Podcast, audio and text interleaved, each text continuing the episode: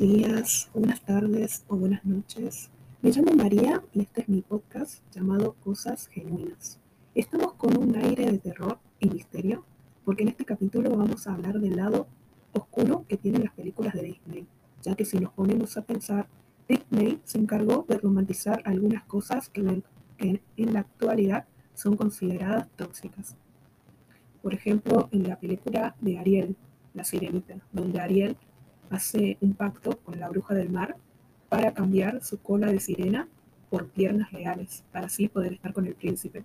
Y eso por ahí, si te pones a analizarlo, es algo tóxico, porque está dando el mensaje de que tenés que cambiar quién sos y de dónde venís solo para gustarle a una persona. Y eso es un pensamiento tóxico.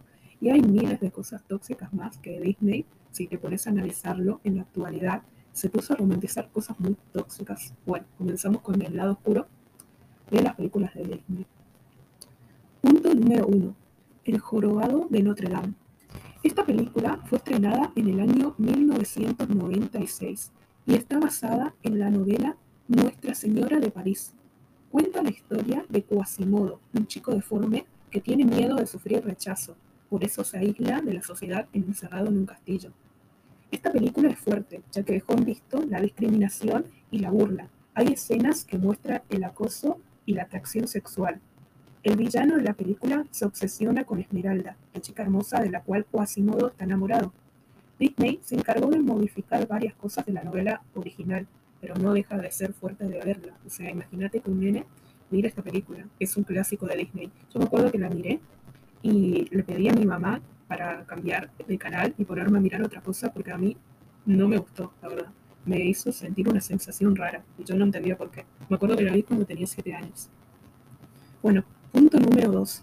La famosísima película de Pinocho, el niño de madera que se convirtió en humano, que cada vez que miente se le crece la nariz. Bueno, lo crean o no, la película de Pinocho tiene un trasfondo más maduro de lo que parece. Depende de cómo lo mires. Se trata de un titiritero que tiene un muñeco de madera al cual trata como un niño de verdad cuando un hada aparece y hace que Pinocho sea un niño de verdad. Luego Pinocho es engañado por un titiritero distinto quien lo maltrata y lo amenaza con convertirlo en burro. Esto claramente es maltrato infantil disfrazado de inocencia. Uh, la película Pinocho, yo me acuerdo que la vi cuando era chiquita y me largué a llorar. muy triste.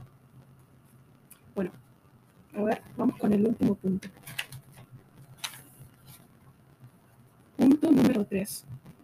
La verdad que las princesas Disney, claro que para la época no, era, no significaba nada, pero en la actualidad, si te pones a analizar las varias películas de las princesas de Disney, mostraban muchos conceptos machistas, posta. Bueno, cuestión. Punto número 3, la película de Cenicienta. Cenicienta es otra película que depende de los ojos con los que los mires, depende de los ojos con los que mires la película, trata sobre tortura, racismo y venganza. La historia se trata de una chica con una madrastra y unas hermanastras que la obligan a ser sirvienta hasta que aparece un príncipe y la salva. Ahí está lo tóxico. O sea, es como que te implanta la idea de que vos sí o sí necesitas que un príncipe te salve y te pones a romantizar eso. Bueno, trata sobre tortura, racismo y venganza. La historia se trata de una chica con una madrastra y unas hermanastras que la obligan a ser sirvienta hasta que aparece un príncipe y la salva. Pero hay un relato original y más antiguo en la película de Disney, donde se dice que la madrastra es quien se encargó de dejar huérfana a Cenicienta.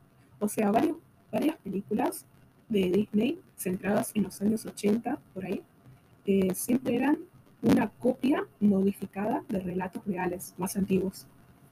Bueno, cuestión que hay un relato original más antiguo que la película de Disney donde se dice que la madrastra es quien se encargó de dejar huérfana a Cenicienta. Y la hermanastra de Cenicienta en la historia original se mutila los pies para que el zapato de cristal le quede bien. Uy, imagínate, o sea, es una película que cualquiera la vio. Puede que le veas con ojos de inocencia, pero para aquellas personas que perdieron la inocencia, pueden que vean esta película con diferentes ojos. O sea, muy turbio. Bueno, llegamos al final del capítulo y capaz más adelante haga una segunda parte. Me despido con música.